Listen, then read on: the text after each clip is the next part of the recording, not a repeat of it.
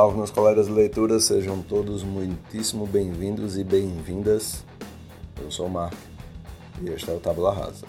Hoje, como o título sugere, irei falar, fazer algumas considerações, comentários a respeito dos livros que integram o quarto trimestre de livros enviados pela TAG Curadoria. Na, no episódio em que eu falei do terceiro trimestre, eu citei o Sul da Fronteira Oeste do Sol, do Haruki Murakami, a Firma Pereira, do Antônio Tabuki, e Tudo de Bom Vai Acontecer, da CFATA. Nesse quarto trimestre, no caso meu segundo trimestre de experiências com a TAG, eu vou tratar sobre, falar um pouco né, da minha vida de rata, de Joyce Carol Oates, do O Dia em que a Poesia Derrotou um Ditador, do Antônio Scarmeta, sim, o título é grande mesmo, e do Moisés Negro, do Alain Mabancu. Todos estão em ordem do lançamento, é, respectivamente são os livros de outubro, novembro e dezembro. Para aqueles que não viram o episódio em que eu falei da vida, de minha vida de rata, vou fazer alguns comentários aqui. Para quem já viu, pode soar um pouco repetitivo, mas eu não vou me deter muito. Desses três, o que eu mais gostei, assim, disparado em diferença de notas, tanto que eu dei no aplicativo da TAG, quanto em experiência mesmo, assim, saindo do, do aspecto quantitativo para o qualitativo, disparado foi o terceiro, Moisés Negro, livro de dezembro, do Alain Bancu. Os três se passam em localizações bastante distintas, novamente, assim como os três anteriores, então, Minha Vida de Rata, Estados Unidos, o dia que, o, que a poesia derrotou um ditador no Chile e o Moisés Negro no Congo. Então, como é, como é, que, essas, como é que essas histórias, aonde elas se aproximam, aonde elas se distanciam? Na Minha Vida de Rata, nós temos a, a história da personagem Violet Rue, em que ela é a filha mais nova de de, de um conjunto de sete filhos, em que ela é, denuncia os, os, irmãos por um crime que eles cometeram e ela acaba sendo exilada da família aos 12 anos de idade. Isso assombra ela ao longo da sua vida e afeta a forma como ela lida com as pessoas.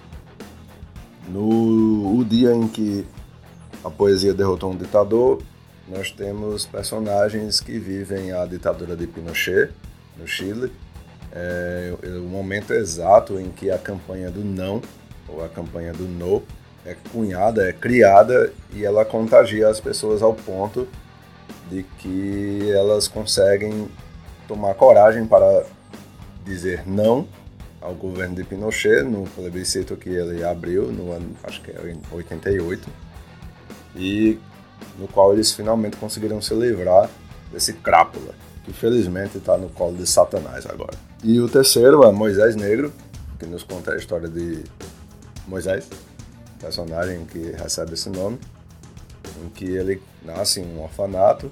É, aliás, ele é criado em um orfanato desde cedo, é, sendo para ele e para outros, outros jovens e crianças desse lugar vendido uma, um, um, um papel de que eles são especiais, de que eles são inteligentes mas eles são sempre bastante maltratados. Então, em um determinado momento, ele consegue fugir e vai vivendo uma vida de tragédias. Né? A vida dele é uma grande tragédia. Esse livro, de um modo geral, é uma grande tragédia.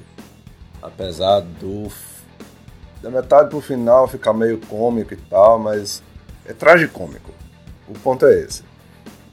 Então, esses três resumos que eu fiz foram, nossa, são é uma síntese assim é uma síntese bem sintética mesmo, assim, bem, bem resumida de, desses três livros. Deles, os que têm maior densidade em termos de assunto são Minha Vida de Rato e o Moisés Negro. O assunto do dia que o. Nossa, horrível ficar falando esse nome. O dia que a poesia derrotou um ditador, o assunto é sério, certo?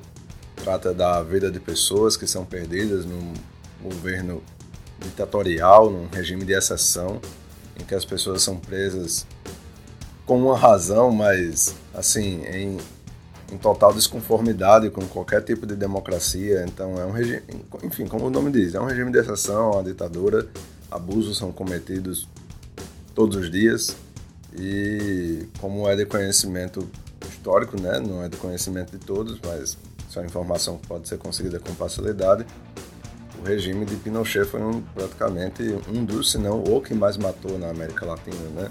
Pelo menos nas últimas décadas, não sei no passado como é que foi. Então, foram 15 anos de, de uma ditadura que calcinou a vida das pessoas. Praticamente tirou delas a esperança de que poderiam tirar esse esse nossa me faltam adjetivos para defender porque ditador nossa não me peçam para falar bem de ditador não. Não existe ditador bom. Ditador bom é ditador morto. Então as pessoas não tinham nenhuma esperança e então conseguiram criar uma campanha do não com muito menos espaço de televisão do que a campanha do sim um plebiscito que eles criaram para que eles ele Pinochet e o e o ministro da, da propaganda dele criaram para basicamente rir das pessoas e dizer, ó, oh, tá vendo, as pessoas querem que a gente permaneça. Uma coisa que eles fizeram em 1980 e aconteceu isso. É, e eles abriram de novo e eles perderam. Né? A campanha do não venceu. Existe até um filme em cima disso e pelo que eu ouvi recentemente é muito parecido com o livro. De um modo geral, esse livro eu achei ele raso. Os personagens, não o livro, os personagens são rasos. É como se o livro só existisse para contar essa história. Contar a história da campanha do não e de como o Chile começou a se livrar dessa ditadura. No Moisés Negro, a gente tem uma situação um pouco parecida, porque é no momento em que uma ditadura socialista se, se impõe na, na República do Congo, pelo que eu entendi, e a diferença é que enquanto no, no livro do Scarmeta, né, da, lá do Chile, as coisas acontecem muito mais focadas no cenário nacional, de um modo geral, apesar de ter os personagens lá. No caso do Moisés Negro, é muito mais focado no personagem Moisés, na vida dele, na, na forma como ele está lidando com aquelas experiências, no que ele está vivendo enquanto que e é isso que aproxima os dois, né? Os dois se passam em países que em regime de exceção, via de regra, em momentos de transição, porque isso também acontece em Moisés Negro. A diferença é que no Moisés Negro o protagonista é profundo, tem muitas camadas, e no do ditador não. Os personagens são eles só estão lá cumprindo um papel de contar a história. No Minha Vida de Rata, a personagem tem profundidade, a personagem tem camadas, então a gente vai conhecendo Violet Rowe ao longo da história. E é isso. São, são livros são livros interessantes de se ler. Se eu tivesse a chance de, de comprar eles assim, escolher comprar ou não comprar, eu teria comprado Moisés Negro.